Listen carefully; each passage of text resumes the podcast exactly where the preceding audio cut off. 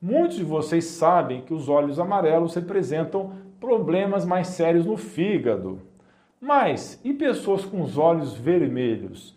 Isso também pode ser um sinal de problema no fígado que geralmente está relacionado com uma má alimentação ou excesso de álcool.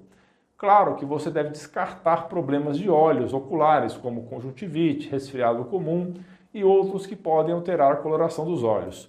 Mas se você tem olhos vermelhos constantes, sem ter outras queixas, isso pode ser sinal de que o seu fígado está sobrecarregado. Esse sinal é especialmente interessante quando você observa essa vermelhidão na parte interna das pálpebras, o que pode também sinalizar problemas com o açúcar do sangue e a resistência à insulina, que inclusive pode até levar a uma condição de diabetes em algumas pessoas.